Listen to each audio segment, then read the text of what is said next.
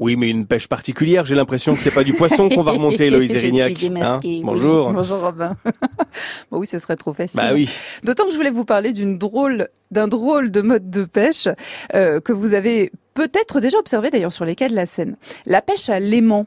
Le principe est simple, vous lancez dans l'eau une corde équipée d'un aimant et vous ratissez le fond du fleuve pour en remonter des trésors. Enfin, des cuillères, des clés de cadenas, de la petite monnaie. Et si des vous... vélib. des vélib, exactement. Justement, si vous êtes fortiche et que vous êtes un peu costaud, et eh ben vous pourrez remonter un vieux vélo voilà, rouillé euh, que vous verrez émerger au terme de votre bataille contre les flots. En tout cas, c'est l'une des prises qui a été faite en début du mois par le YouTuber Chris Detech, venu faire une petite démonstration près de Notre-Dame. Vous vous en doutez, Robin, l'idée n'est pas de s'enrichir et encore moins de se nourrir. Il s'agit de sensibiliser à la pollution des fleuves. Une démarche plutôt citoyenne, donc, mais aussi très amusante, puisque d'après Chris Detech, on ne sait jamais ce qu'on va trouver.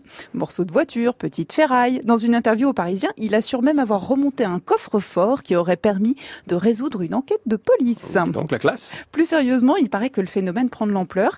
C'est un peu une sous-catégorie d'un sport qui très répandu, c'est celui de chercheurs de trésors. À Paris, vous avez des boutiques entières hein, qui proposent des équipements de détection de métaux, avec ce fantasme de trouver une, une vieille caisse remplie de pièces d'or. Eh bien, ces boutiques semblent vendre de plus en plus d'aimants.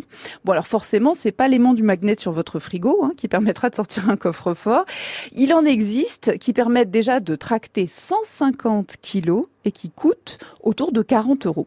Donc en gros, la pêche à l'aimant, c'est fun parce qu'on ne sait pas ce qu'on va trouver, c'est bien parce que ça dépollue, on peut le faire en famille, et si on fait attention en récupérant les, les éventuelles pièces dangereuses, hein, avec des gants, Chris Detech a tout de même déjà récupéré un obus. La bonne nouvelle, c'est que le YouTuber a passé un accord avec la brigade fluviale de Paris pour pouvoir laisser les carcasses et détritus dans des conteneurs. Eh ben oui, c'est ça. J'imagine qu'il faut quand même avoir en plus la technique. Ah oui, parce que c'est vraiment drôle à regarder. Euh, s'il y a, il y a tout ce moment, si vous voulez, où on ne sait pas ce qu'on a accroché. On le perd, on essaye de le ravoir, et c'est vraiment le plaisir de la pêche, sauf que on fait pas de mal aux poissons, on leur fait même plutôt du bien. On devrait lancer un championnat de pêche à l'aimant à Paris.